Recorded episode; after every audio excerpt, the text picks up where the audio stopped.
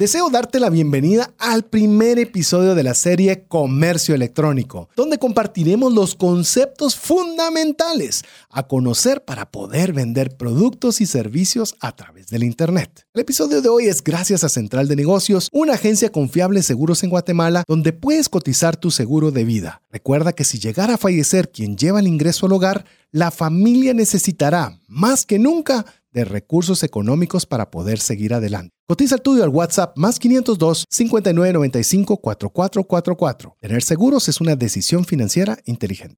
Iniciamos.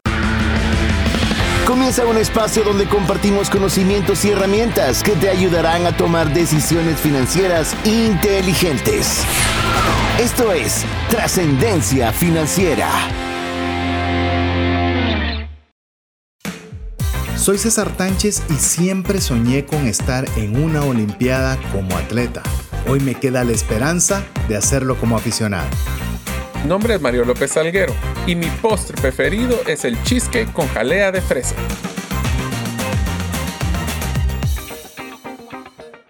Hola, te saluda César Tánchez y como siempre es un verdadero gusto, un verdadero placer, una responsabilidad, pero también una enorme alegría estar nuevamente en un programa más de trascendencia financiera, un espacio donde queremos compartir conocimientos y herramientas que te ayuden a tomar decisiones financieras inteligentes. ¿Para qué?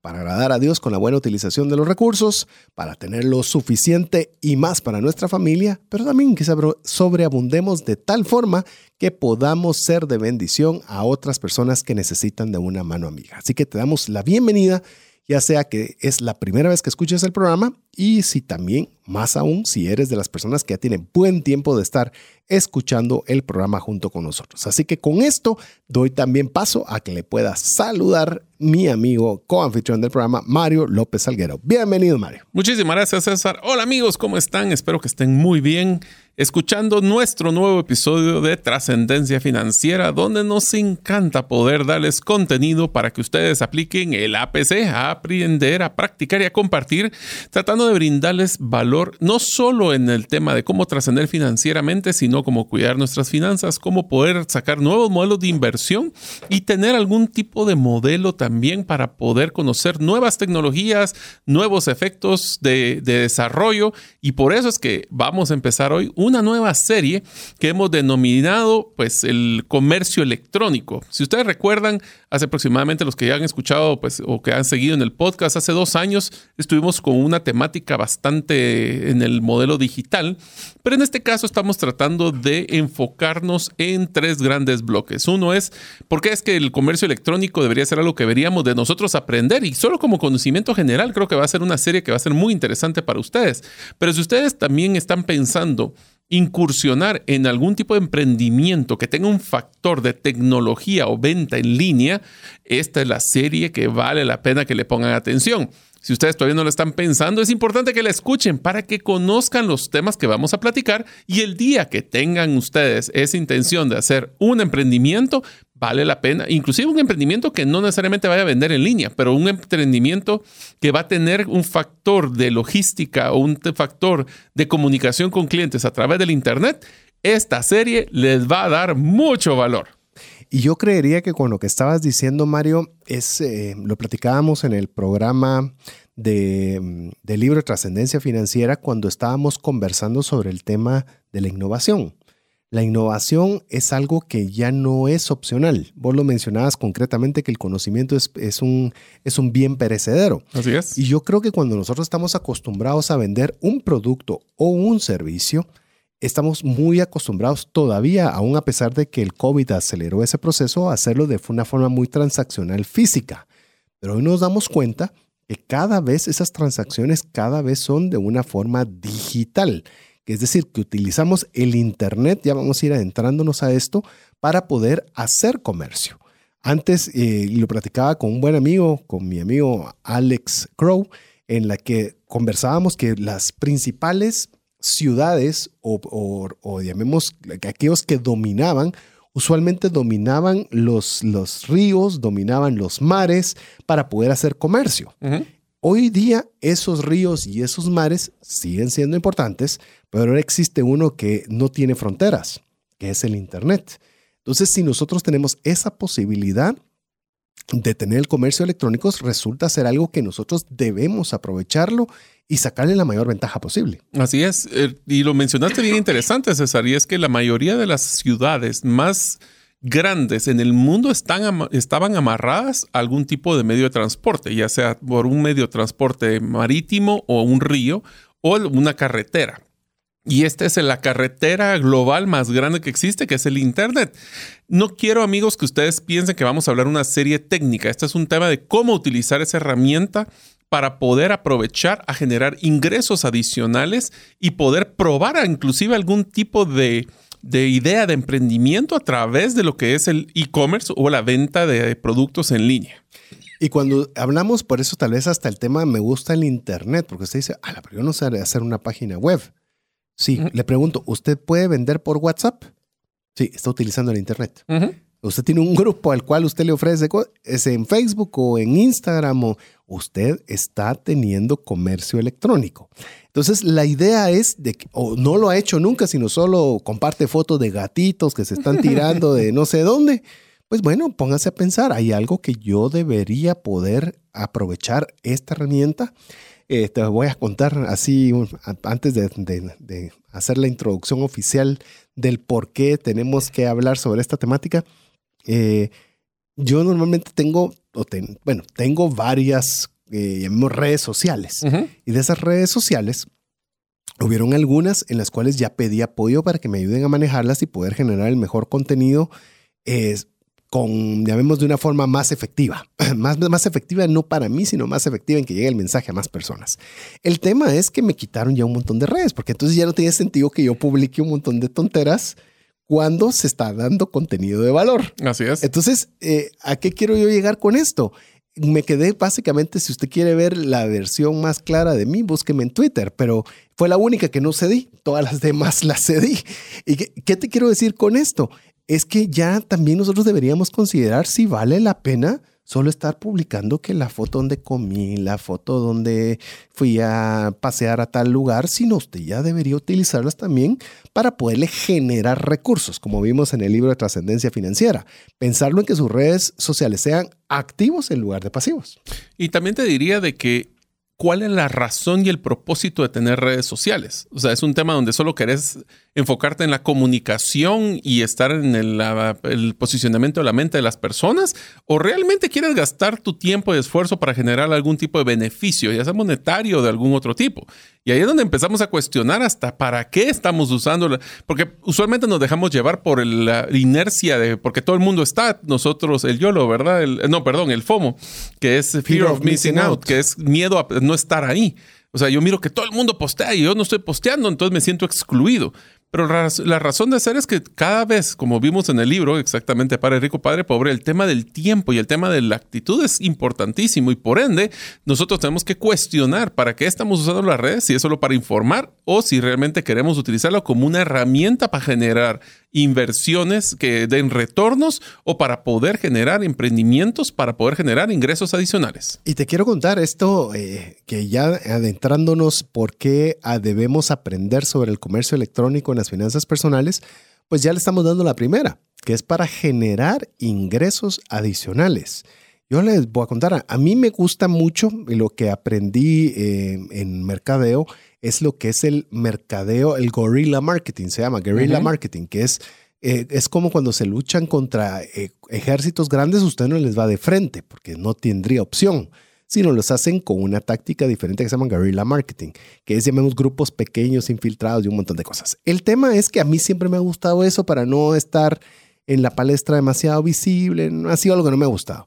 Pero también cuando uno comienza a ver este tema del comercio electrónico, te das cuenta que quienes les abren las puertas, lamentablemente, a mi, en mi criterio, es solo el que tiene un número muy grande de seguidores. Que eso normalmente no significa necesariamente, ojo, que no estoy diciendo que no lo hagan muchos buenos influencers, en que muchas veces solo se fijan en el número más que en el contenido que están generando. Pero, pero, pero, es, pero es válido haber llegado allí. Sí, y, pero la pregunta que, y por eso es que a veces los números tenemos que tener cuidado, porque una cosa es, ¿querés tener muchos ojos viendo tu contenido o querés tener pocos ojos pero que compren? Es donde tenemos que balancear el tema de audiencia contra prospectos, contra ventas.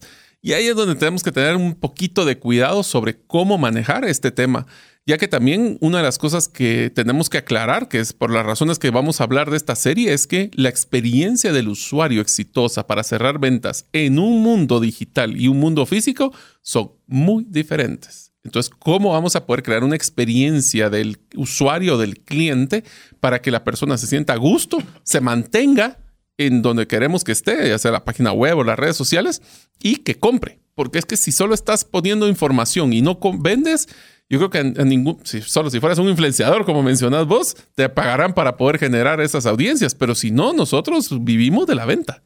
Inclusive usted puede preguntarse, eh, sí, pero yo cuándo voy a poderlo lograr eso? Y eso es buena parte de lo que vamos a conversar. ¿Cómo podemos nosotros comenzar a construir? Yo le puedo decir, estoy en proceso de construcción, porque ya le conté, me había negado a, entrar en ese círculo de buscar el número y restarle a la calidad, pero no tiene que pelear una cosa con la otra puede buscar el número así junto con la calidad de contenido que usted está dando. Entonces, eh, es algo que le digo, usted tiene que tener esa presencia. Yo quiero contarle que desde que comenzamos a hacer ese switch en el tema de estrategia, quiero decirle que ha pasado algo bien curioso. Muchas personas me han, se han acercado a mi persona para hablarme, mira qué buen consejo este, mira, vi tal cosa, mira tal otro, algo que no sucedía nunca. Porque de alguna forma yo, también estaba que ponía la foto de esto, que a veces subía un clip de no sé dónde, a veces anunciaba. O sea, no tenía ningún, no tenía un comercio electrónico. Tenía una plataforma donde postear lo que se me ocurría en la cabeza. Y ahí es donde tenemos que cuestionarnos. ¿Estoy dispuesto a sacrificar esa red social de no estar publicando ese montón de cosas que quizás no me añadían nada a una en la que pueda generarse valor? Pero eso, eso toma una decisión. Eso es algo que usted debe cuestionarse y si usted quiere conseguir más ingresos o hacer del comercio electrónico una forma de generar más, definitivamente es algo que tiene que considerar. Así es. Así que esa es una gran opción. Pero también hay otra cosa que es bien interesante y aquí que es, me encanta el Internet, es que está a la vista de todos. Y por ende, él va a hacer un análisis de tu modelo de negocio en Internet, vas a poder definir cuál es tu propuesta de valor, el de tu competencia inclusive probarla en una audiencia antes de tener que hacer un lanzamiento grande. El prueba antes de comprar, si quieres verlo así. ¿Y qué está ofreciendo la competencia? ¿Qué estoy ofreciendo yo? Y eso puede ser hasta un estudio de mercado mucho más dinámico. Recuerden, el consumidor actual, todos nosotros como consumidores, estamos cambiando constantemente lo que queremos y por ende nuestro modelo tiene que ser lo más flexible posible. Sin duda, y las redes sociales permiten lo que no permitía antes a nadie. Si usted no tenía el suficiente recurso para pautar en un programa de radio, pautar en un programa de televisión, no tenía forma de poder sacar a luz lo que usted estaba ofreciendo. Era imposible. Eh, uno, no sé si te recordás, Mario, cuando uno quería publicar, usualmente por eso la prensa escrita era que era de este tamaño, era gruesísima, porque era apenas la forma en la que podías tener algún recurso para darle al mundo a contarle de que existías. Hoy día ya puedes tener una plataforma donde inmediatamente puedes exponer qué es lo que haces y cuál es esa, como vos lo mencionabas, esa propuesta única de valor que te distingue de la competencia y, y darle ese try before you buy. Conóceme y si te gusta lo que oyes, enhorabuena, tengo más para ti. Y uno de los factores finales para poder comprender o aprender del e-commerce o de lo que es la venta del comercio electrónico es que si tú tienes una idea para poder hacer un emprendimiento, puedes validar la idea de una forma anticipada. Puedes hacerlo de dos formas. Uno es para hacer tu investigación de qué productos y servicios están parecidos a los tuyos en el, en el mercado actual pero también te va a servir para poder hacer un prelanzamiento o un lanzamiento en, frío que le llaman, que es poder hacer una pequeña prueba con algunos consumidores pequeños y así poder validar si tus supuestos son los correctos. Y lo voy a poner más complicado. Y si los supuestos cuando iniciaste la idea todavía son vigentes en este tiempo. Así que si estamos listos para poder hablar de lo que es el comercio electrónico o e-commerce, pues entonces ya empezamos hablando de cuáles son los factores para poder aprender de esto y especialmente cómo afectan nuestras finanzas personales. Sin duda. Inclusive eh, analizando un poco, Mario, el entre las razones, porque mencionábamos el tema de emprendimiento, el tema de la propuesta negociador, el try before you buy, pero quiero mencionarte unas otras que me parecen interesantes que las podamos poner, que esto no, no lo teníamos en el material original, pero me parece bien interesante. ¿Qué te parece el comercio internacional que no tenés un alcance limitado por el espacio físico, sino que tenés un espacio global? Es decir, no tenés limitaciones que si yo te dijera, te quiero vender este cuaderno, va a depender, hay veces, no sé si te ha pasado a vos, que cuando compras algo físico, que es a veces más caro el envío que lo que estás comprando. Muchas veces. En cambio, cuando tenés el comercio a través de... Es entrega inmediata. Es una entrega inmediata. La disponibilidad 24 horas del día si lo tenés automatizado. Qué bien, sí. O sea, puedes automatizarlo a tal punto también. Puedes vender cuando estás dormido. O incluso, ¿qué te parece esta? Accesibilidad a más clientes. Conozco personas que, por ejemplo, son entrenadores personales, que aquí en Guatemala voy a poner cualquier número, nada, no se me va a ofender ningún entrenador personal, pero que te puedan cobrar 250 quetzales por, por una sesión a través de, de un formato digital y en Estados Unidos te pagan 250 dólares. ¿Por qué? Porque eso es lo que puede costar esta persona en Estados Unidos. ¿Y dónde se encuentra la persona? En Guatemala. O sea, tenés acceso a, mercados de mayor potencial de ingreso. Así es. Haciendo lo mismo. Sí, o sea, no estoy cambiando de producto, simplemente son diferentes audiencias. Y eso sin el comercio electrónico es imposible. Mm. Lo he visto también con temas de psicólogos, que psicólogos eh, que obviamente cobran una cantidad en Guatemala y ese precio es exageradamente barato. Ponele que no le suban el precio, pero lo encuentran muchas personas más, encuentran que es bueno el precio y tenés más clientes. Es que todo es relativo. Depende de cuál es la percepción de valor que tienen. Y eso es parte de lo que nosotros podemos complementar. Inclusive, solo para poder comentar ese pedazo, es importante también considerar de que esto no es necesariamente uno o el otro. Un comercio electrónico puede ser un complemento perfecto para tu tienda o para tu negocio que actualmente está físico. O si eres un electrónico, puede ser que en algún momento, como le tocó hacer a Apple, por ejemplo, que al principio querían hacerlo todo electrónico y se dieron cuenta que tuvieron que poner tiendas por la experiencia del usuario.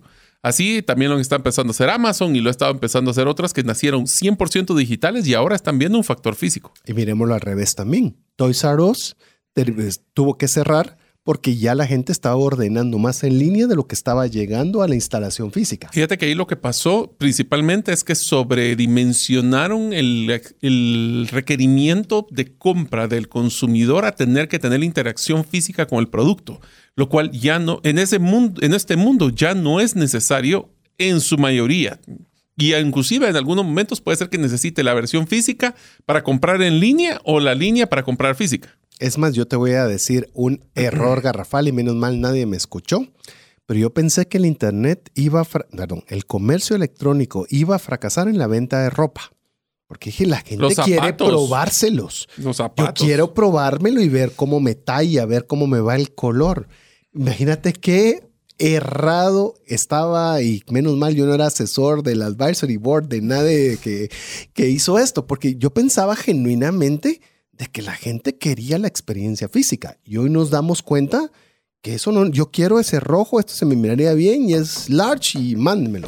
Ahí te voy a comentar algo que me va a adelantar al contenido que generamos, pero aquí existe un factor de minimizar el riesgo de la compra por medio electrónico, que es les ponen algún tipo de garantía que si no te queda bien lo puedes revolver o si inclusive el producto no era perfecto, pues te vamos a devolver el dinero. Entonces se vuelve ese riesgo de no probar físicamente. Ahora ya existen muchas estrategias de las que vamos a hablar. Inclusive te, te comento otra.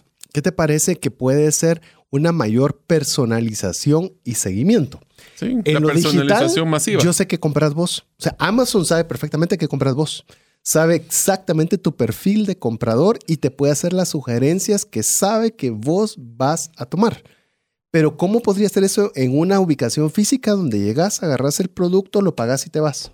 Imagínate que fuéramos en estos tantos aplicaciones de comida que nos utilizamos para pedir comida en nuestras casas y que colocáramos, quiero pedir una comida muy grasosa y la, app le dijera, pues mira, yo te recomendaría que no lo pidieras porque según tu último estudio de colesterol estás muy elevado y, y tu comida, tu, este, tu presión ha estado un poco fluctuante. ¿Y no crees que a través de blockchain eso va a ser una realidad? No, es que ya es una realidad. Lo que pasa es que estamos ahorita en son de broma, pero la verdad es que todo esto ya viene. Es más, la ficha médica ya está montada en blockchain de muchas personas en Estados Unidos. Es más, no sé si te lo comenté a vos o lo comenté alguna vez en la, en la audiencia, es que esto ya pasó hace muchísimo tiempo, específicamente en una empresa que se llama Target. La empresa que era Target comenzó a, establecer cómo habían estas órdenes de compra de diferentes personas y dependiendo de lo que compraban, se daban cuenta más o menos la tendencia de uso. Eh, Target en su momento estaba interesada en los niños recién nacidos, pero se da cuenta que no tenía opción porque casi siempre habían otras empresas que desde ya, desde que estaban en el hospital los recién nacidos, ya estaban captando la atención, Disney incluido, por decirte algo, por mencionarte una de las empresas. Ellos dijeron, ¿cómo podemos hacerlo? Bueno, lo importante es que nosotros entonces ya ni siquiera en el momento de nacimiento, lo vamos a tener que hacer cuando la, la mujer está embarazada. Entonces comenzaron a establecer qué parámetros podían tener dentro de su base de información para poderle ofrecer a personas que estaban en un embarazo avanzado.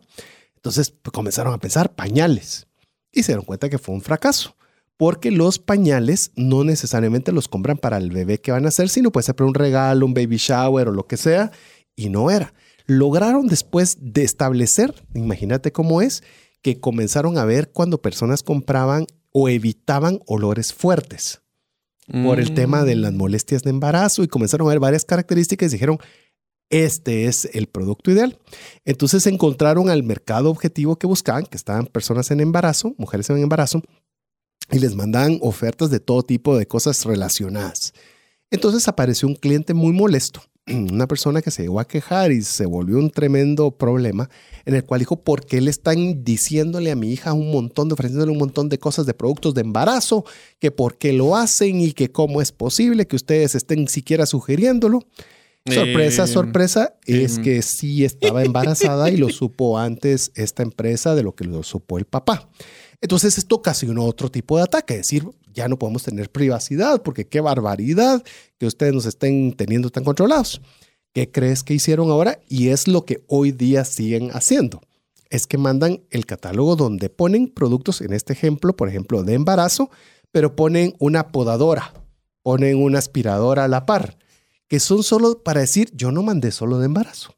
Yo mandé varias cosas y curiosamente le interesaba el de embarazo que puse yo allí. Ay, no. Entonces, eh, ¿qué quiero decirle? Y esto no solo es para que se asuste, porque la que le ya no tenemos privacidad desde que tenemos un teléfono móvil inteligente. No existe. El tema es cómo usted en su comercio, a través de poder ver la demografía que usted pueda poner, puede tener esa personalización y poderle hacer al y eso lo vamos a conversar en detalle, hacerle a cada uno de sus consumidores una experiencia de uso sumamente agradable. Así es, así que ¿qué tal si empezamos, César, hablando un hombre, Las introducciones siempre nos las hacemos largas, ¿verdad? Pero fíjate que más que la introducción es para el contexto, es una serie, o sea que vamos a hacer tres episodios y es importante que ustedes, amigos, de nuevo, se identifiquen con estos temas para que, aunque no estén ustedes no, no tengan fluidez en el tema tecnológico, acuérdense que no es importante tanto la tecnología, sino qué hago con esa tecnología. Bueno, te lo pongo mi papá, por decirte algo, es una persona ya mayor que ha comenzado a usar la tecnología ya de último, aunque tu hija ya nos dijo que nosotros somos parte de esa, de esa, de esa, de esa generación que ya no lo tuvo innato. Pero te digo, una red social la puede utilizar perfectamente mi papá. Sí. Entonces, el comercio electrónico a veces pensamos de tener una página súper compleja que haga 50 mil cosas extrañas, cuando a veces solo se necesita el poder manejar bien una red social. Yo te diría de que aquí el reto, eh, César, es el hecho de que nosotros no se trata de tener una tecnología, se trata de definir qué estrategia quiero utilizar para esa tecnología. Porque nosotros podemos estar creando redes sociales y podemos estar creando muchas cosas, pero la pregunta es, ¿para qué? Y entonces lo que voy a empezar es hablar un poquito de los conceptos básicos que tenemos en el mundo del comercio internacional ya que tenemos que conocer de qué se trata y cuando hablamos aquí de los famosos acrónimos y la terminología extraña, bueno, hoy vamos a conocer cuáles son algunos de estos conceptos. Por ejemplo, empecemos con el comercio electrónico. Comercio electrónico es una cosa muy sencilla, es la compra y venta de bienes y servicios a través del Internet. Y aquí voy a utilizar Internet y ahora vamos a hacer algo innovador, diagonal blockchain porque blockchain no es Internet, pero es, digamos, si Internet fue el 2.0, blockchain es 3.0. Así que vamos a hacer una, tiene sus características similares y diferentes, pero es cómo yo puedo hacer un negocio de transacciones de bienes o servicios a través de una herramienta tecnológica como el Internet. Así es, así que por eso creemos que este programa es y puede ser para todos, porque no está delimitado a quien tiene una página compleja, no. Es ni productos, ni siquiera, puede ser ideas ahorita. La pregunta es, usted tiene, por ejemplo, yo qué sé, cuadernos, y estos cuadernos usted los vende en una tienda, tienda de barrio, le estoy diciendo, tienda de barrio, y ve que le quedan cinco. ¿Por qué no pone un post en su página de Facebook o donde sea que usted pueda publicar en Internet, en sus grupos de WhatsApp, lo que sea, y decir, tengo cuadernos tanto y, lo, y están, si los lleva todos, se los doy en tanto? Esa es una forma de hacer un comercio electrónico, promover un producto tangible en este caso, promoverlo a través del Internet. Yo te diría que una de las, de las cosas que a mí me sorprende, César, inclusive temas como las herramientas de Facebook, de, Facebook Marketplace, inclusive los grupos de Facebook donde nos a veces, miren, no me cabe en mi casa y se los tengo que mandar. Es impresionante el movimiento económico que existe a través de esas, de esas herramientas. Entonces no pensemos que hay que hacer una inversión grande. Vamos a ver que es una forma sencilla de poder hacerlo. Te voy a dar un ejemplo que con esto vamos a hacer ya nuestra primera pausa. Eh, conozco un condominio en Guatemala en el cual tienen el, el, el WhatsApp de todos los del condominio. Ese es el general de todos. Pero tienen uno dedicado a comercio. Es decir, mm, porque no están ofreciendo a todo el mundo. Pero dentro del condominio, tengo un sofá que ya no lo quiero y lo doy a tanto que alguien lo quiere. Y la persona me decía, no te imaginas, vuelan todas las cosas que se ofrecen ahí. Todo camina. Y dice uno, eso es comercio electrónico. Pero bueno, le dejamos con este espacio para que usted pueda escribirnos. Todavía Mario no le ha dejado la primera tarea. Espérese, Así que mientras aproveche, ah, hoy sí tome su café, aproveche hacer una pausa. Mientras Mario piensa en la siguiente tarea, usted puede escribirnos al WhatsApp más 502 59 05 42. Regresamos en breve con usted. Si llegara a fallecer la persona que lleva el ingreso al hogar, ¿se tendrían los recursos económicos para poder seguir adelante? Si la la respuesta es no, el seguro de vida es algo imprescindible a contratar. Adquiere un seguro de vida de bajo costo que te devuelva todo lo aportado en 20 años. Cotiza el tuyo al WhatsApp más 502 5995 4444. ¿Sabías que según Employee Financial Wellness, un empleado ocupa más de 144 horas laborales al año lidiando con problemas personales de dinero? Mejora la productividad de tu empresa proporcionándole a tu equipo educación financiera. Solicita una propuesta al WhatsApp más 502 59 19 05 42. Si el contenido de este programa te genera valor, compártelo en tus redes sociales. Trascendencia financiera. Queremos darte nuevamente la bienvenida a este segundo segmento en el cual estamos hablando sobre el comercio electrónico, donde esperamos comiences a tener ideas de cómo puedo hacer yo para exponenciar aquello que siempre he querido vender, siempre aquellos servicios que he querido prestar. No importa si lo que te gusta es hacer, no sé, tocar guitarra. ¿Por qué no das clases de tocar guitarra a través de una plataforma digital como Zoom, Meet o cualquier otra? ¿Cómo podemos aprovechar el Internet para que nosotros podamos hacer más comercio, para generar más ingresos, para que podamos tener esa, ese espacio holgado de recursos, para que nosotros podamos tener una mejor economía personal a través de aumentar nuestros ingresos. Pero Mario, antes de seguir con los conceptos básicos que hablamos del, del comercio electrónico, quiero preguntarte por qué es que no has puesto tareas hasta lo que llevamos en este momento. ¿Qué te mm. está pasando? Lo que está pasando es que me estoy preparando para dejarles sus primeras tareas. que sea electrónicamente. Ah, Así es. Ah. Bueno, una de las herramientas que utilizan en el comercio es el WhatsApp, como nuestro WhatsApp, más 502 59 19 05 42. Así que si ustedes, ya que les dimos una pequeña introducción en el primer segmento, les voy a hacer una pregunta muy en frío. Si ustedes y quítense la cabeza qué tecnología, si es página, no, no importa qué tecnología, piensen en Internet. ¿Qué producto le gustaría a usted vender por Internet que no está haciendo actualmente? Eso nos va a ayudar a montar un escenario de que ese producto o servicio les vamos a dar varias recomendaciones en esta serie de cómo poder hacerlo. Pero nos encantaría conocer qué están ustedes pensando, amigos, de qué les gustaría. Lo pueden hacer con un mensaje de voz o con texto, cualquiera de los dos es válido y nos encantaría escuchar de ustedes. Inclusive te, eh, quiero comentarles, amigos, de que he estado estudiando un poco el tema de las tendencias. Eh, recientemente tuvimos con Mario la oportunidad de conversar con la Universidad San Carlos sobre las tendencias para el 2023 económicas principalmente. Y pues obviamente en el proceso de investigación y de detalle comencé a, explorar un poco de las tendencias que se podían esperar en este año. Y algo que encontré en múltiples lugares es la tendencia, llamemos masiva, a lo que es el formato de video. No a la imagen, no al texto, que eso no digo que vaya a dejar de tener relevancia, pero que hay que enfocarse mucho en formato de video. Y videos cortos. Video corto. Sí, porque ahora el video de 15 minutos ya las personas como que no ni siquiera lo terminan, pues. Sí, es, yo no sé, te digo agradecidísimos con todos los que nos siguen a través de YouTube, porque son espacios de 90 minutos y tenemos una, una constancia de vista de cerca de 24, 27%. Es increíblemente alto, muchas gracias. Sí. Pero ya vemos es fuera de la norma. Así es. Entonces, pero, ay, yo no quiero salir en la cámara. Hoy día no necesitas salir en la cámara. Puedes poner imágenes y estar haciendo una narrativa o solo que sean... Es decir, hay mucho que hay que poder hacer y para eso tenemos que estar con las tendencias más cercanas. Pero bueno, nos estamos adelantando mucho. ¿Qué te parece, Mario, si vamos con el siguiente concepto? ¿Qué es la tienda en línea? Tienda en línea, a diferencia, no es una página web usualmente. puede ser una página web, pero una tienda en línea es cualquier lugar donde se ofrecen productos o servicios a través de la venta en Internet. Originalmente el concepto era que fueran páginas web, pero ahora podemos decir que existen eh, grupos en Facebook eh, pueden ser páginas en Facebook, puede ser en Instagram, puede ser hasta un canal de YouTube o el canal de TikTok, donde lo que usted está haciendo es ofreciendo productos o servicios.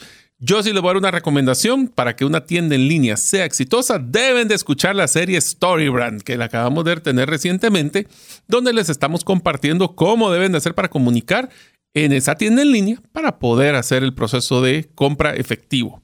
Recuérdese que también eh, lo vimos de una forma tal vez no tan profunda, pero lo vimos también en el, en el episodio de WhatsApp Business.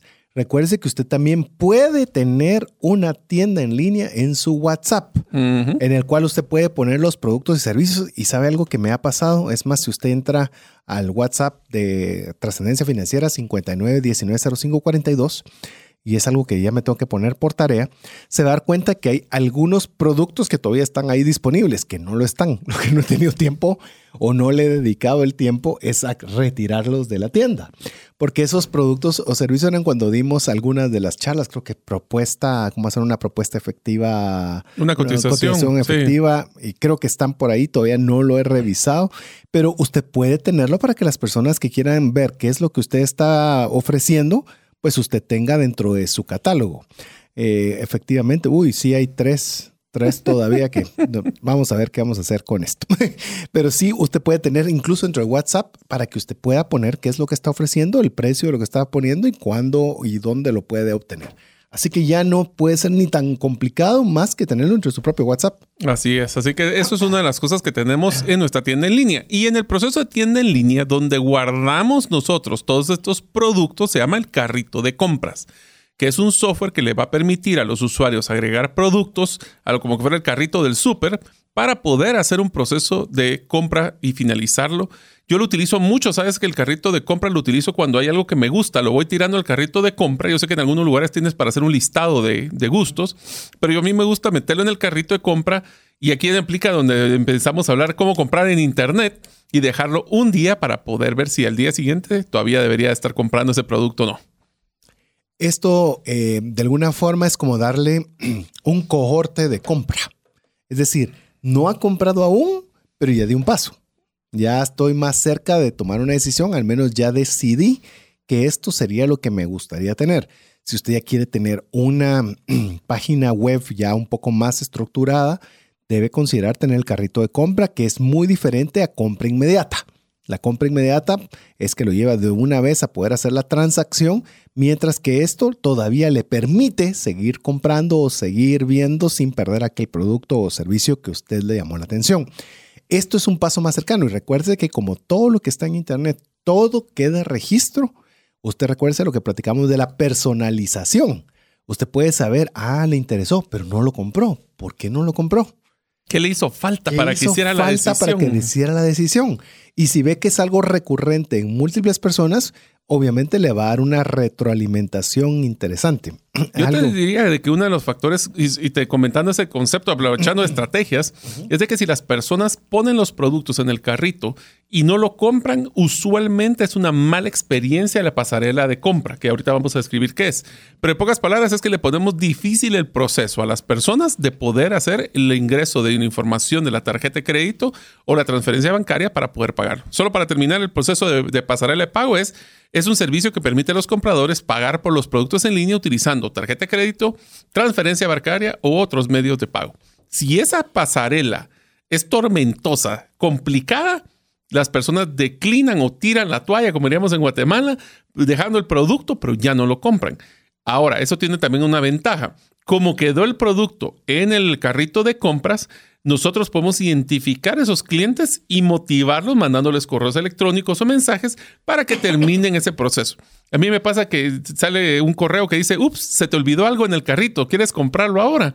Y esa es una forma de poder hacer el cierre. Sí, qué interesante, interesante. Yo no soy muy buen comprador en línea. Y aunque no lo crea, no tengo una cuenta de Amazon, la tiene mi esposa y si necesito algo le pido favor y así todavía en esa parte, a pesar de que me gusta la tecnología, no, no, todavía no no soy alguien que me investiguen por lo menos por esa línea aún. Yo sí. Va a ser difícil en el caso de mi esposa que compra para todos, entonces yo creo que no la han de poder identificar tan claramente.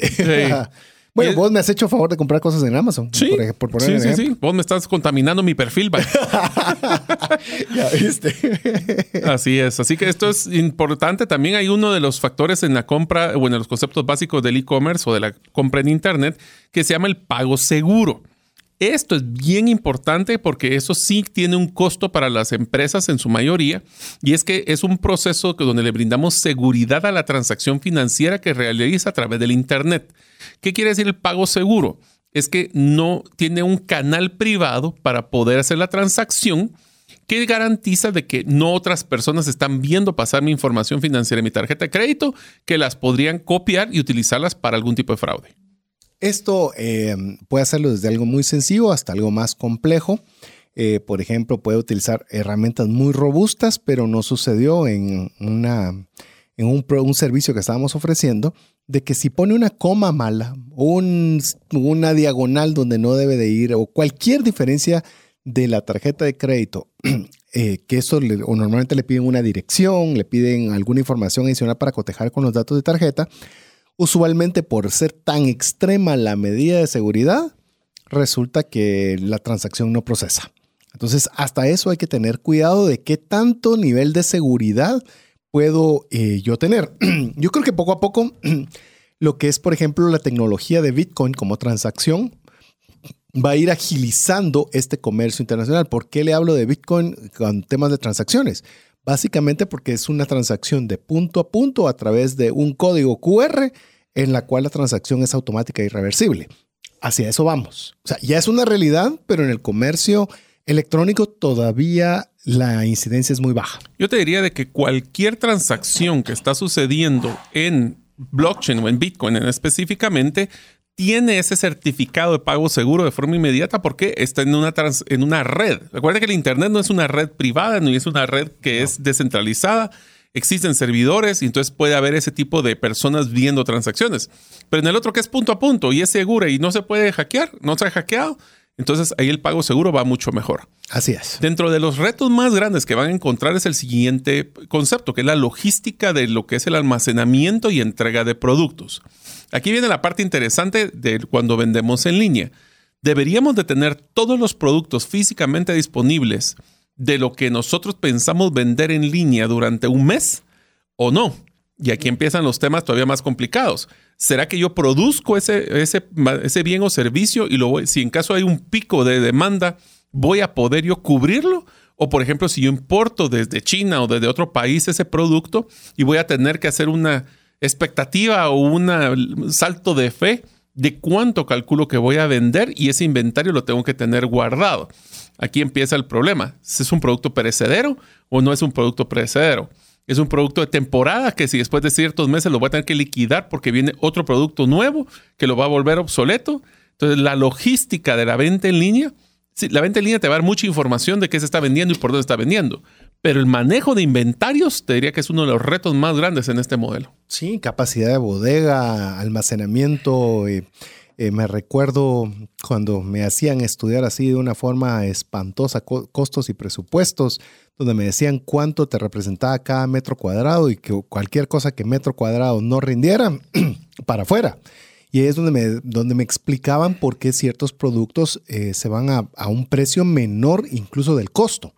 Porque es, era más caro tenerlo estacionado robándole un espacio a un producto que puede venderse más que lo que podía eh, o la pérdida que podía ocasionar venderlo bajo el precio. Inclusive te sumo otro precio, hasta el costo del metro cuadrado de la bodega que estás pagando para mantener el producto. O sea, no solo es el costo de la oportunidad, sino el costo de mantener el producto físicamente ahí. La cantidad de rotación. Es decir, si hay otros que están rotando rápido y hay uno que está rotando menos, es decir, para, pues, dije rotación, que se vende muchas veces el mismo producto versus otro que se vende pocas veces en el mismo tiempo. Entonces usted puede decir, mejor debería ampliar el espacio del que se mueve más rápido y más veces que ese que se está vendiendo poco. Entonces, este tema de la, de, la logística es algo que se tiene que pensar principalmente con productos tangibles. Eso es lo lindo cuando son servicios. O temas digitales. sí, servicios, todo lo intangible. Es de que no delimita la capacidad eh, que tenga usted en infraestructura o de producto almacenado. De hecho, estábamos conversando en cierta oportunidad eh, junto con Mario y otros empresarios guatemaltecos que tuvimos la oportunidad de organizar una reunión con el embajador de Emiratos Árabes Unidos, en el cual él nos expresaba que siendo, por ejemplo, Guatemala un país pequeño, cuando le pedían un producto tangible, llámese café, cualquier otro producto, y, estos, y, estos, y estas economías que son muy grandes decían, me parece genial el producto, tráigame tal cantidad. Habían, llamemos, eran cantidades que esas cantidades eran superiores a lo que Guatemala podía surtir en todo un año. como muestra. Sí, como muestra o como un mes o lo que fuere. En cambio, nos decía la oportunidad que tenemos como Guatemala son en los servicios, en los bienes digitales, en los bienes intangibles, porque no tenemos, no tenemos una limitación de tangibilidad para poder movilizar. Y eso es algo que, por ejemplo, a través de, le hablo de Guatemala, por ejemplo, a través de Gremial de Exportadores, por ejemplo, se le está comenzando a darle más fuerza y más iniciativa a lo que son servicios, porque ahí es donde tenemos oportunidades y somos un país pequeño. Así es, acuérdense, una cosa es tener un producto que inclusive tenemos que traer de otro lado, que nos vamos a tener que manejar los tiempos de transporte y entrega, a un producto digital que lo puedo escalar relativamente rápido. Ahora, una de las preguntas que también nos podemos hacer es, ok, ya tengo mi línea, tengo mi pasarela, pero ¿de dónde me va a encontrar la gente? ¿Cómo es que en Internet, en Google o ahora en varios de los, de los, eh, de los buscadores con inteligencia artificial que están saliendo, van a poder ubicarme? Y para eso necesitamos un, una, pues, un acrónimo con una palabra en inglés que se llama SEO o Search Engine Optimization o la optimización de la búsqueda, de la máquina de, búsqueda, que es el proceso de optimización de nuestro contenido para que los motores de búsqueda nos vean de una forma más fácil y que esa tienda, cuando nosotros busquemos el producto que estamos buscando, seamos de las principales o de las primeras opciones que salga. Te puedo decir que hasta eso está resultando ser un desafío porque, por ejemplo, yo utilizo un, llamemos mi navegador, es un navegador que se llama Brave. Y Brave básicamente lo que busca o la forma en la cual sale, que es, llamemos, es, no es que están creando un nuevo navegador, sino utilizan la tecnología de otros navegadores como Safari, como, como Chrome y demás. Y lo que hacen es que tienen la posibilidad de poder bloquear todo tipo de, de publicidad, todo tipo de galletas, cookies, que le llaman. Todas las cookies que usted va a encontrar en una página de internet. Perdón, paréntesis, paréntesis. Una cookie, solo para que sepan, porque es un concepto que no es lo usual que utilicemos, mm. es una forma donde nosotros autorizamos a la página que estamos visitando a capturar nuestra información para poder ser utilizada por un tercero. En un tercero, que son los perfiles que qué casualidad que estaba buscando para viajar a Estados Unidos y ahora en Facebook todo aparece que está viajando a Estados Unidos. Eso es porque en alguna página capturaron mi información y me la trasladaron a un tercero. Ese tercero puede hacer mercadeo y por eso es que ahora existen en muchas páginas aceptar todas las cookies o todas las galletas para poder utilizar ese contenido. En ese caso, como bien lo decía Mario, ahora están existiendo estos navegadores que dan dos alternativas. Una, que no le aparecen. Y dos, de que le pagan, en este caso es con una criptomoneda que se llama BAT, BAT, en el cual dice, por lo menos si vas a ver anuncios, que te paguen por ver el anuncio. Entonces, eh, yo conozco, por ejemplo, un buen amigo que tenemos con Mario, que es Diego Villeda. Él sí está viendo los anuncios y sí está percibiendo algún ingreso por eso. Yo prefiero, en mi caso particular, que no me aparezcan.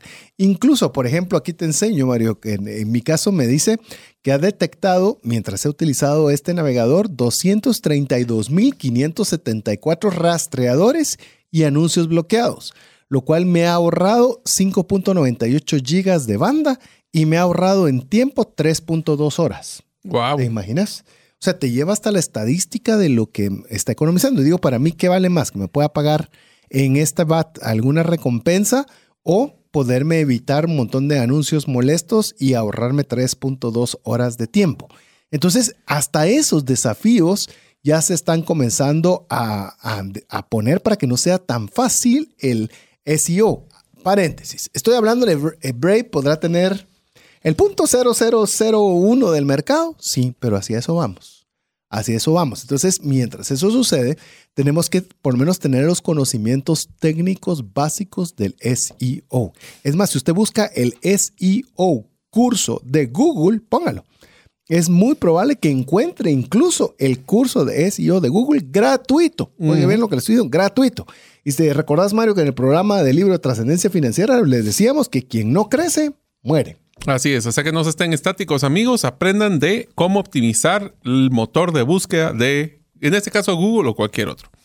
También uno de los temas que como complemento a aparecer en esos eh, lugares de búsqueda es el tema del marketing digital, que es un conjunto de técnicas utilizadas para promocionar los productos y servicios en línea. Eso aplica no solo el tema de publicidad en línea, como lo que es pues, invertir en anuncios que salen en las, en las diferentes redes sociales, puede ser marketing a través de correo electrónico o a través de las propias redes sociales donde nosotros publicamos. Lo importante es conozcan cuáles son las diferentes opciones que existen de esto. Yo comprendo de que a veces es abrumador, pero a veces con un posteo podemos empezar y ser más efectivos que gastando mucho dinero y escopeteando o tirando una gran red para ver qué pescados logramos atrapar. Es mejor gastar poco, pero impactar, a tratar de estar gastando mucho y no saber por dónde va a caer las cosas. Definitivamente. Eh, cuando estamos nosotros hablando de marketing digital, estamos hablando que ya no solo es vender un producto a través del Internet, es cómo lo vamos a mercadear. Yo soy mercadólogo, eh, mi profesión es, eh, es el mercadeo, me encanta el mercadeo. Y recientemente estábamos conversando con mi esposa sobre una actividad que me quedó pendiente de, completar y me decía mi esposa, pero si ya lo hiciste, lo hiciste para el tema de, mercadeo de servicios. Le digo, mira, eso ya es obsoleto de, de hace un montón de tiempo. Hoy el mercadeo digital, inclusive puedo ver jovencitos que ni siquiera han cursado la carrera de mercadeo, pero son muy diestros y muy hábiles para el mercadeo digital que es como está revolucionando la tecnología y está revolucionando las profesiones, cómo poder ofrecer productos a través del Internet. Entonces yo creo que es bien importante que lo, tomemos a consideración. Quizás hasta podemos traer a, algunos amigos para hacer algún programa de refresh o quizás para ver el tema de mercadeo digital per se, porque es otra cosa, es otra cosa. Y usted me dice videos, yo no soy mucho de videos, pero videos es la tendencia. Yo no soy de la tendencia. Entonces, a mí me gusta más lo auditivo, un podcast y demás. Eh, platiqué con unos jóvenes hace poco porque me invitaron a estar en una actividad que ellos están, están realizando. Me sí, es que ya solo la gente grande oye podcast. Gracias. Mm. Te agradezco por, por, por, por escopedarme esa. Sí, es que uno solo ya todo lo quiere ver, ya no tanto quiere oír. Pues bueno, es parte de lo que el mercadeo digital tiene que estar claro para llegar al objetivo que se está buscando. Así es. Y uno de los indicadores, a ver, como todo esto se trata de entender cómo nos vamos, cómo vamos a llevar al cliente, lo que llaman la experiencia del usuario, que solo para que sepan y para que todos ustedes vayan metiéndose en este tiempo de acrónimos también, cuando ustedes vean un UX, o sea, UX es cuando hablamos de User Experience o la experiencia del usuario. Entonces, cuando ustedes vean un montón de lugares que dicen la licenciatura de UX es porque están diseñando una experiencia del usuario mejor. Lo que queremos nosotros es poder mejorar una métrica que se utiliza en el manejo de este tipo de cosas, que es de la, de la comercio electrónico, se llama la tasa de conversión, que es qué porcentaje de visitantes en mi tienda en línea, que ya describimos que es, van a realizar la compra. ¿Por qué es esto importante? Porque si nosotros tenemos mala tasa de conversión, lo que nos dice es que vamos a tener mucha gente viendo los las productos, pero no comprando. ¿Y qué es lo que queremos? Comprar, bueno, que vendan, o sea, vender. Por supuesto. Y puede ser que, por ejemplo, cuando tenemos esta tasa de conversión, que llegan muchas personas, pero no compran. Entonces, ¿qué está sucediendo? Significa que estamos haciendo que lleguen, estamos haciendo que Somos buenos en que vean, pero no que compren. Es correcto. Entonces, no significa que todo el proceso está malo. Simple y sencillamente dice que hay algo en la venta que no estamos facilitando. Así es. El precio, no hay por dónde comprar. No sabe dónde comprar la gente. Exacto. Porque no hay un botón de compra aquí. O no lo suficientes. Así es. O no lo suficientes. Paréntesis, en lo que estábamos conversando, busqué, busqué Grow, G-R-O-W, with, W-I-T-H, Google. Así se llama la página en la cual usted puede ver toda la cantidad. Y aquí está Mario viendo. Mira, tenés Google Activate certificado para profesionales de Google. está en español, ¿eh? En español. Hay unos que están en inglés. Habilidades digitales aplicadas. También hay herramientas y programas para, para emprendimiento como el Google Startups, Google Activate. Para negocio hay Skillshop, Analytics Academy. Es decir, hay buenas formas en las cuales nosotros podemos apoyarnos. Y mira, también hay para contenido de YouTube. Así que de tarea, aquí va la segunda tarea del día de hoy para que no se asusten. ¿Qué tal si ustedes solo por curiosidad ingresen al grow.google, que es G-R-O-W.google, esto ya lo conocen, y empiecen a buscar y nos escriben al más 502 59 19 05 42 ¿Qué programa les gustaría inscribirse? Y si se inscriben, ¿qué tal si nos mandan una foto para evidenciar que ustedes sí están entrando al APC de este eh, episodio, donde están aprendiendo, van a practicar y nos van a compartir qué están haciendo para poder averiguar cómo crecer en, en la venta por internet. Así es, solo le pongo ahí el título y subtítulo de esta parte. Dice, nuestros programas, esto es de Google, encuentra herramientas y formación sin costo que te ayudarán a mejorar tus habilidades y avanzar tu negocio y tu carrera profesional. Y lo tienen dividido en secciones para tu crecimiento personal, para tu emprendimiento, para tu negocio, para tu clase, para tu contenido de YouTube, para tu aplicación de Android, para tu organización. Bueno, tiene de todo. Es decir, no hay pretextos, Mario. No, solo la falta de interés, que eso es lo que ustedes como oyentes de trascendencia financiera no tienen. Tienen mucho interés y vamos a hacerlo para aplicar y practicar. Así es. El último concepto antes de empezar con el siguiente corte es experiencia del usuario, el UX que hablábamos, que es la calidad de la interacción que tienen los usuarios en esa tienda en línea, desde el tema de diseño, que sea fácil, que tengamos respuesta rápida. En pocas palabras, si siento que me están tomando en cuenta como cliente y no solo como una transacción. Así es. De hecho, quiero decir que esta temática per se la queremos tener para un programa de refresh porque es donde falla la enorme cantidad de comercio en línea y de cualquier cosa. No hay una experiencia de consumidor agradable. Pero bueno, mientras usted nos escribe al WhatsApp más 502 59 19 05 42, lo dejamos con importantes mensajes para usted. Una sola enfermedad puede acabar o destruir considerablemente el patrimonio que te ha tomado una vida construir. No permitas que eso suceda y contrata un seguro de salud que te permita tener acceso a los mejores hospitales del mundo y con cero deducible en hospitalizaciones en Guatemala. Solicita una cotización al WhatsApp 5995 4444. ¿Deseas aprender a invertir en criptomonedas y no sabes por dónde iniciar? El curso Realizando tu primera inversión en criptomonedas te guiará desde cero hasta realizar tu primera inversión. No necesitas experiencia o conocimiento previo. Adquiere el curso en herramientasprácticas.com e ingresa el código Bitcoin Economics para poder obtener 5 dólares de descuento. Apliquemos juntos el APC de trascendencia financiera. ¿Qué significa APC? Aprender, practicar y compartir. Queremos darle gracias por cada uno de los mensajes que usted nos envía al WhatsApp más 502 59 19 05 42. Nos agrada cada uno de las eh, veces que usted nos escribe, que nos comenta si algo ha sido de utilidad. Hay personas que nos dicen, tengo tiempo de escucharlos, pero mucho y nunca les he escrito, pero ahora sí, y ahí nos ponen varias líneas que de alguna forma nos dan energía y cuando hay alguna de ellas, pues ya sea Mario o mi persona, nos las estamos enviando para darnos ánimo de seguirnos esforzando por darle el mejor contenido posible que le ayude a usted a trascender financieramente. Le recordamos, el día de hoy estamos iniciando con el primer episodio de la serie Comercio Electrónico, donde estamos haciendo una introducción, ver por qué deberíamos saber sobre esta temática y algunos de los conceptos principales que debemos conocer. Ya vamos a platicar un poco también de su historia y lo el último que habíamos conversado antes de, la pausa, de la experiencia del usuario. Me encanta esa temática y hay cualquier cantidad de buenos consejos sobre esa línea que a ver si nos proponemos hacer hacer un programa de refresh o quién quita, dependiendo, porque a veces pensamos que es un programa de refresh y cuando ya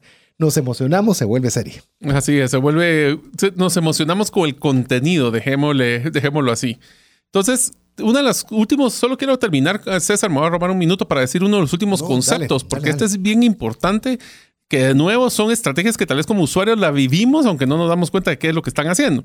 Y este se llama el retargeting o es como reenfoque que es una técnica de publicidad en línea que nos permite mostrar anuncios específicos a usuarios que han visto una en nuestra tienda en línea anteriormente. ¿Esto qué quiere decir? Cuando nosotros estamos viendo por internet comprar un producto, de repente nos gusta algún producto, estuvimos viéndolo, pero bueno, no lo compramos y qué casualidad que ahora nos están llegando noticias y promociones de productos similares o ese mismo producto en descuento.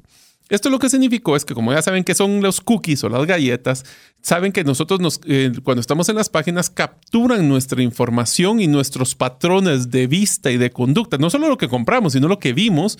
Y lo que hacen las herramientas es que nos dan contenido que tiene una mejor probabilidad de compra. ¿Por qué es que es más probable? Porque si nos interesó y estuvimos viéndolo, suponen de que entonces queremos productos similares. Algunas de las cosas simpáticas que a veces no funcionan en este algoritmo es que cuando estamos, como es el caso de César, o en mi caso, que yo a veces compro para temas con mi esposa o para temas de, inclusive para cosas de César, nos damos, me da risa porque me salen algunos productos que para mí son totalmente irrelevantes, pero cuando veo el patrón de vista y de compra me doy cuenta de que ya estuve buscando temas de plantas para mi esposa y ahora me sale todo lo que tiene que ver con jardinería, aunque no necesariamente lo que yo estoy buscando. Esto pues obviamente es un proceso que va a ir mejorando sustancialmente ahora con las herramientas de inteligencia artificial que están desarrollándose. Y usted puede recibir, otra vez, cuando usted hable comercio electrónico, son todas las formas en las cuales usted usa el Internet. Por ejemplo, una que usted podría pensar que no funciona mucho o no, que no tiene tanto poder, por ejemplo, y solo quiero rectificar que no me esté adelantando yo a contenido, porque si no me comienza a, a regañar Mario, no, quiero ver aquí, solo ver, no. Es el tema del correo electrónico. Usted puede decir, el correo electrónico recibí el correo y ya. Este lo abrí, este no lo abrí, pero ¿qué información es capaz de poderme dar un correo electrónico? Le voy a poner un ejemplo. Hace unas semanas atrás envié un, un correo electrónico a las personas que están suscritas a recibir correo electrónico que envío eh, con cierta frecuencia algún consejo relacionado a finanzas personales. Usted lo quiere recibir, cesartanches.com. Ahí usted pone su nombre y su correo electrónico y le va a llegar con cierta frecuencia algún, algún artículo o algo que sea un consejo práctico para poder recibir su correo. Pero, ¿qué es lo que le quiero yo decir con esto? Cuando usted envía este correo, le voy a decir parte de las estadísticas que, que, que llamemos yo tengo la oportunidad de conocer y eso que no soy experto en el email marketing. Por ejemplo, en este correo particular que estoy revisando, hay 88.71% de entrega, es decir, hay 12% que fueron correos que fueron mal escritos o que por algo ya están llenos o por alguna razón no ingresan. Le indica a uno la tasa de apertura, es decir, del 100% de los que sí llegaron, cuántos fueron abiertos. Entonces te dice, fueron 31.15%. Perfecto, usted puede saber quiénes lo abrieron, quiénes no lo abrieron. Si usted puso algunos enlaces que podría ser yo que se compra, observe, mire, usted puede saber quién hizo clic, cuántas veces hizo clic y usted puede tener idea, ah, le interesa este producto. Entonces voy a hacerle una serie de correos relacionados con este producto específico. ¿Por qué? Porque la probabilidad de compra es mucho más alta si ya demostró interés. Exactamente. Inclusive, que ya no voy a seguirle ampliando mucho más, pero por ejemplo, otros dos, otras dos estadísticas interesantes es que te dicen la apertura por dispositivo. ¿En qué se abrió? ¿Se abrió en un, en un móvil o se abrió en escritorio? En este caso particular, el 95% fue en escritorio. Interesante. Mm. Me hace pensar que la mayoría de personas que abren este correo lo abren durante sus horas laborales. Inclusive creo que también tienen para horarios. Sí, ah, no, horarios. Te dice los clics si se hicieron por dispositivo. Mira esto curioso. En este caso es escritorio fue abierto el 95% y solo el 4.5% por móvil, pero los clics el 25% se hicieron en móvil. Es decir, tenés un más, es más probable que la persona haga clic desde su móvil que lo haga desde su computadora. Y así usted puede tener una serie de información la cual le va a ayudar para que usted pueda tener un comercio electrónico más eficiente. Y esto hay varias. Comentemos de una vez si querés que vos manejas ConvertKit, ¿verdad? Yo utilizo ConvertKit y he utilizado el email Yo utilizo GetResponse, esa es la que a mí me gusta. ¿Por qué? Porque fue la que me enseñaron a usar y fue la que única que usé eh, y me funciona bien para lo que necesito, que es enviar información de una forma, llamemos, más eh, expedita. Entonces, esas son formas en las cuales usted puede hacer, de veras queremos hacer uno de solo de email marketing, cómo hacer, utilizar email marketing. Miren, nos dan muchas ideas, mejor, mejor ya no voy a seguirlo diciendo, pero vamos a que el comercio electrónico le permite, como bien decía Mario cuando estábamos hablando del retargeting, de que usted tal vez, yo le ofrecí a Mario y le mandé un correo diciéndole que qué genial es la vida y que debería ahorrar en tal cosa, pero también podría comprar esta app para llevar los, sus cuentas. Y Ah, resulta no que ahorrar no le importó, pero sí le importó el app. Ahí yo ya redirijo la estrategia de mercadeo para aplicaciones para control de finanzas. Inclusive, ¿sabes dónde funciona también mucho el retargeting? Es cuando una persona hizo una compra y le queremos vender un producto equivalente, un producto complementario o un producto de mayor valor. Entonces es lo que llaman el upsell o crecimiento o venta hacia arriba. El cross-sell, que es venta cruzada, que es productos que sean complementarios, que puede ser para arriba, puede ser para abajo. Entonces, downsell, sí. Ajá, el downsell. Y entonces todo eso lo podemos hacer y se dan cuenta que la ventaja que tiene estas herramientas por Internet es que nos da tecno- a través de la tecnología nos da información para tomar decisiones y mejorar nuestra estrategia. Y downsell, solo para que usted sepa, es, por ejemplo, Mario puso en su carrito que quería eh, un teléfono. ¿Y por qué no lo compró? Quizás era muy caro. Sí, Entonces le voy a ofrecer un teléfono de menor gama. Parecido, pero con una gama menor. Correcto, porque no quiero que se vaya sin comprar. Él debe comprarme algo. Sí. Entonces tengo que buscar en esa línea y ponerle fácil que él pueda comprar algo y que no se vaya con las manos vacías. vacías, sí. Con que salga con algo estamos contentos. Pero una de las cosas, César, que quisiera que también para poder complementar todos estos conceptos es que deberíamos de hablar también sobre la historia de cómo nació el concepto de venta por Internet o la venta, comercio electrónico, ya que el conocer la historia nos va a dar una idea por dónde podría este- estarse desarrollando en el tiempo. Así que empecemos con la primera noticia. Dice que la historia del comercio en línea o el e-commerce empezó en los años de 1960, casi que el momento donde se lanza el Internet. Y empezó con una forma muy sencilla, que era una forma de hacer una transacción en las primeras computadoras, haciendo algún tipo de, de- de venta o comercial. Mas, sin embargo, el comercio electrónico, eh, como se conoce en forma actual o moderna, se desarrolló principalmente en los últimos, en los siguientes dos décadas. Y estos son algunos de los hitos que tuvimos que encontramos. Por ejemplo, en 1979, Michael Aldrich inventó el concepto de compra en línea. Imagínense, en 79. Wow. No pensé que era tanto tiempo, fíjate. Lo que pasa es que, acuérdate que al principio, mm, a ver, vender por internet podía ser tan sencillo como mandarle un mensaje a una computadora a otra para poder hacer un, ofrecerte un producto y vos lo comprabas. El problema es que las formas de pago en ese momento no eran tan desarrolladas. Entonces puede ser que solo hiciera la transacción de la, de la oferta y la opción de compra, pero el pago todavía no lo podías hacer por internet. La notificación, inclusive. O sea, la negociación. Podías negociar por internet, pero no necesariamente lo podías comprar. Tienes razón. Sí, sí, sí.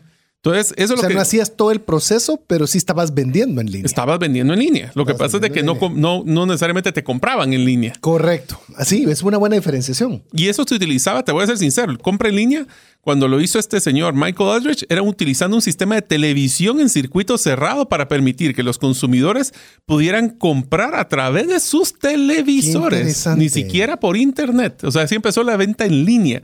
Que si te acordás, el concepto de venta en línea es como lo de lo que es compra, que compra por internet y llamas un teléfono y ahí lo compras y púrate porque se acaban y tienes solo 30 minutos y si no se acaba la oferta. Pues por ahí empezó el concepto. Interesante. Sí es decir, usualmente, bueno, como estamos ahora, eh, llamemos pensando solo en computadoras, pero tenés razón.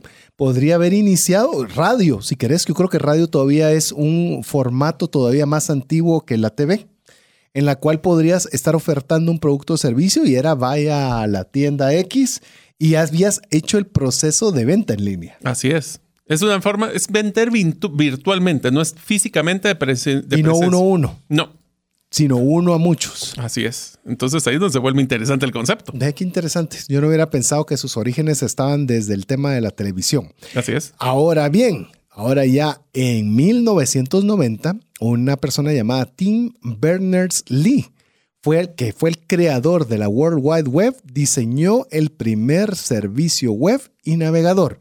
1990. A ver, esto, esto es interesante.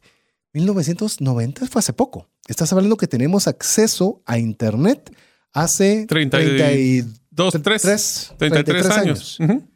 Lo que revolucionó el mundo. 33 años. Por eso es que tu hija y mi hija nos decían que nosotros fuimos la primera generación en que vimos una transformación acelerada de la tecnología.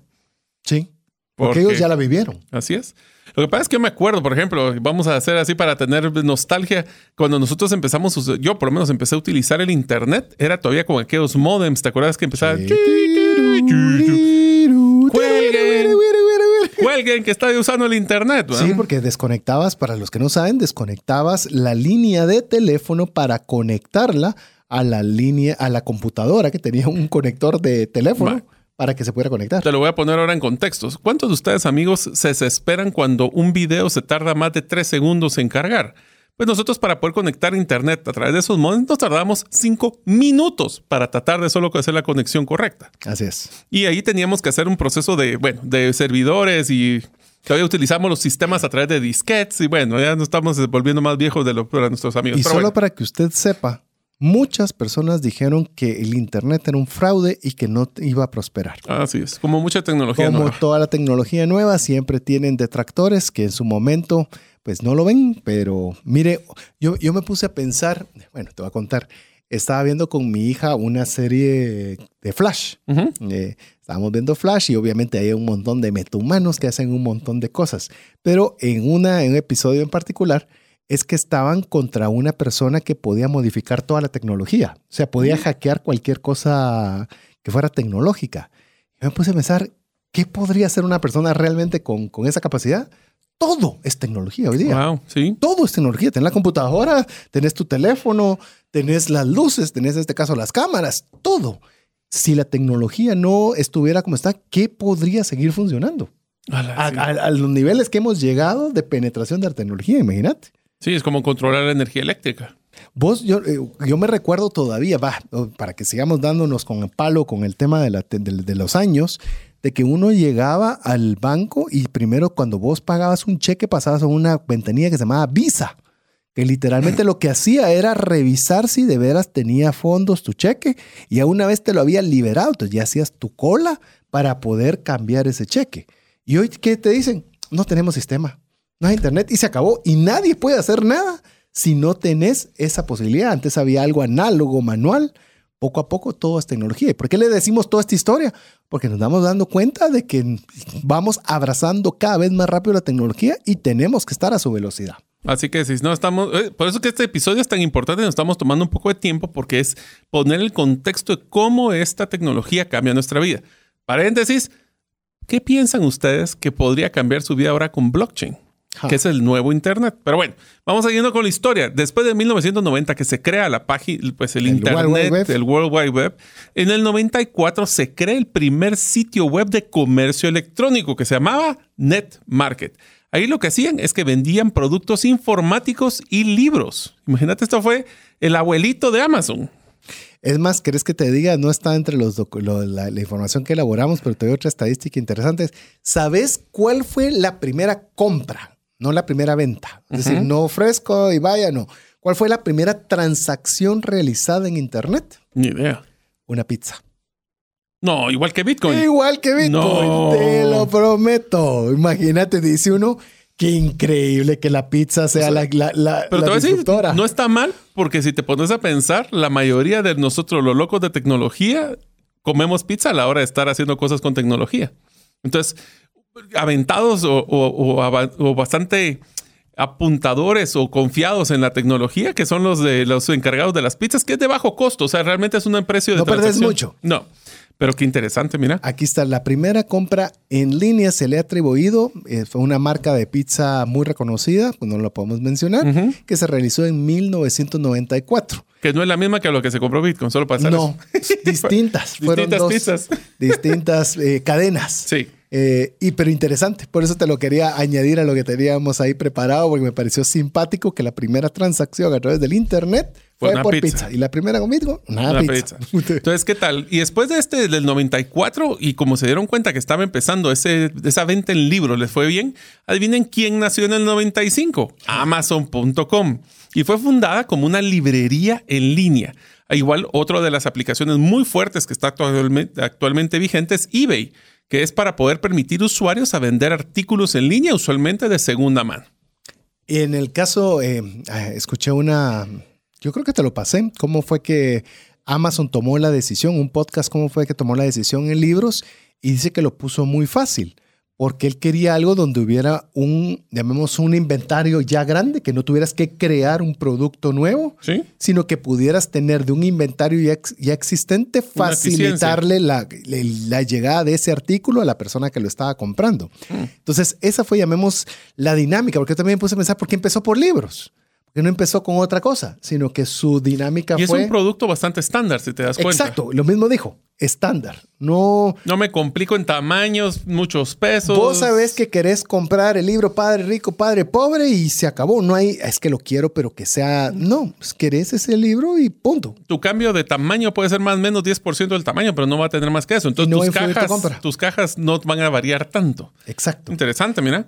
Inclusive también en, ese, en esa misma época, o esa misma década de los, los 90, en el 98 empezó una de las primeras aplicaciones para poder hacer pagos que fue PayPal.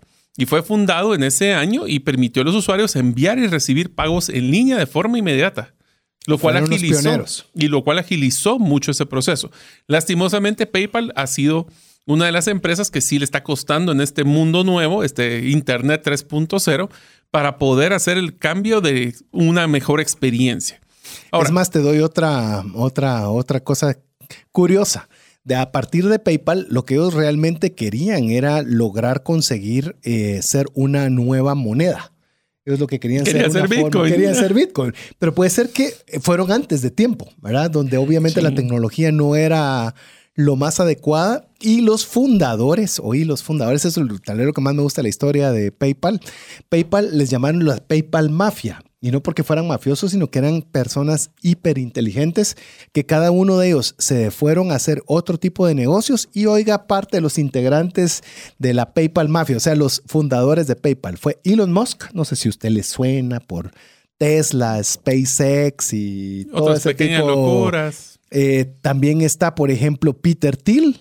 Peter Thiel es uno de los principales inversionistas a nivel mundial. Tiene un libro extraordinario From Zero to One, de 0 a 1, se llama el libro de Peter Thiel. Yo creo que te lo recomendé a vos, no sé si lo leíste, de Peter Thiel. Vamos a Eh, ponerlo aquí en el listado. Sí, no, es extraordinario. También pusieron a Reid Hoffman, que sabes quién es Reid Hoffman, ¿No? el creador de LinkedIn.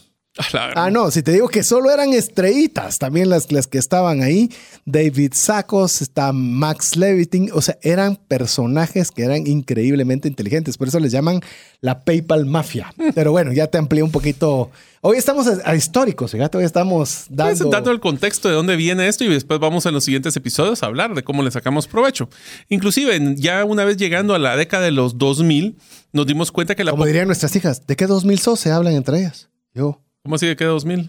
o sea, ¿Del 2000 o del 2010? es que vos preguntas cuál es tu, de qué fecha naciste, 1900. No, ellas son de qué 2000 sos. Ah, la grande. 2005, 2004. Yo soy del siglo pasado. Por eso te estoy diciendo, Ah, imagínate. Pues en el 2000 empezó el crecimiento fuerte del comercio electrónico a través de las herramientas que existían y muchos minoristas tradicionales también empezaron a vender en línea. De ahí nació, por ejemplo, en el 2003, una de las plataformas que, aunque no lo crean, es de las más grandes del mundo, que se llama Alibaba.com. Inclusive hay una historia interesantísima de una de las decisiones más erradas que ha tenido una CEO, porque es mujer, de que Yahoo era uno de los accionistas principales de Alibaba y vendió su participación.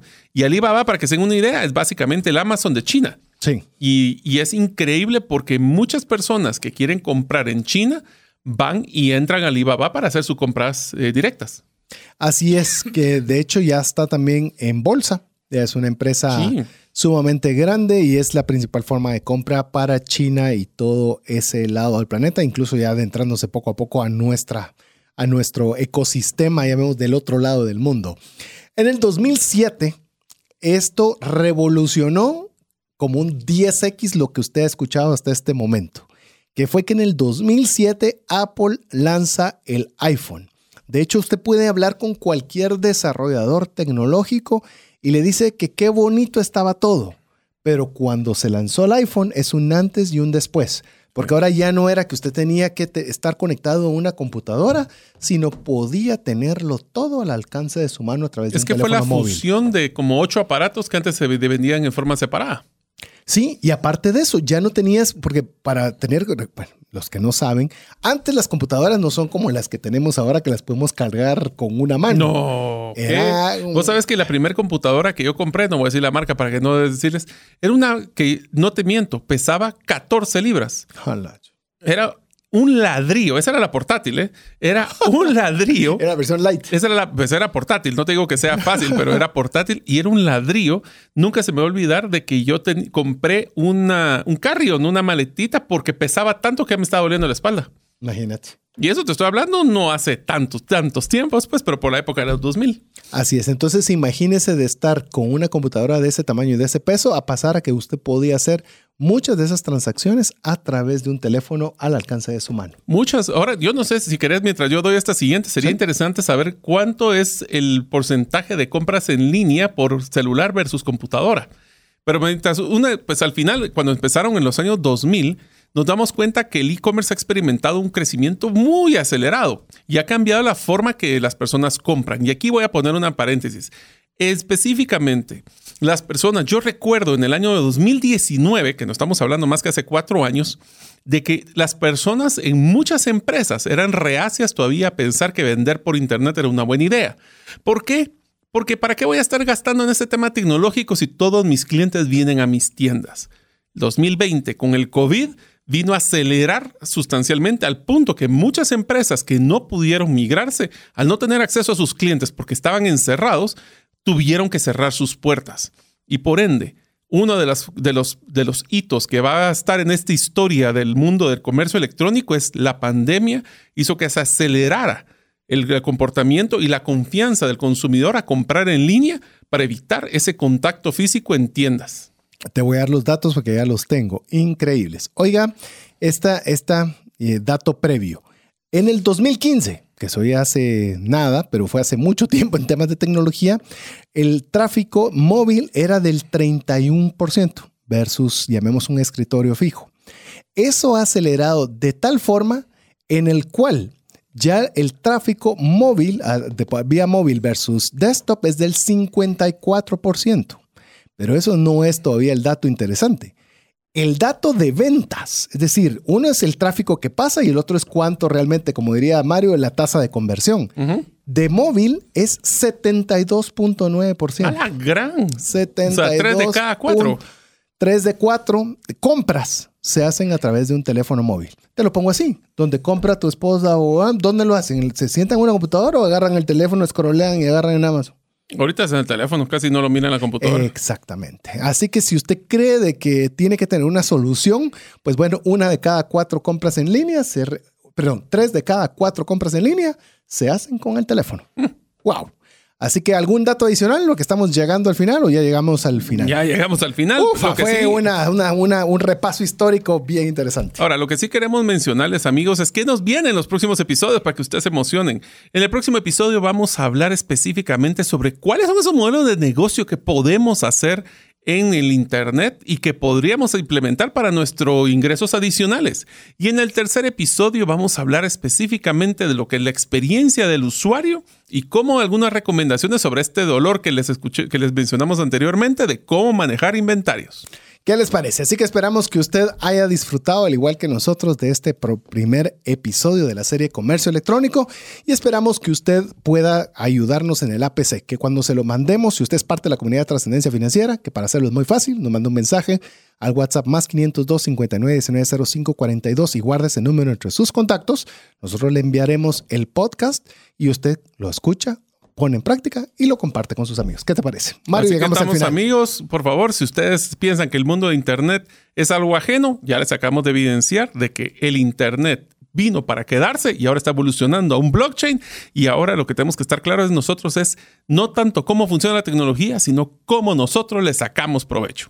Así es, así que en nombre de Mario López Salguero, Jeff en los controles, su servidor César Tánchez, esperamos que el programa haya sido de ayuda y bendición. Esperamos contar con usted la próxima semana, si así Dios lo permite. Mientras eso sucede, que Dios le bendiga. Si el contenido de este programa te genera valor, compártelo en tus redes sociales. Trascendencia financiera. Esta es una producción de iRadios Guatemala Centroamérica.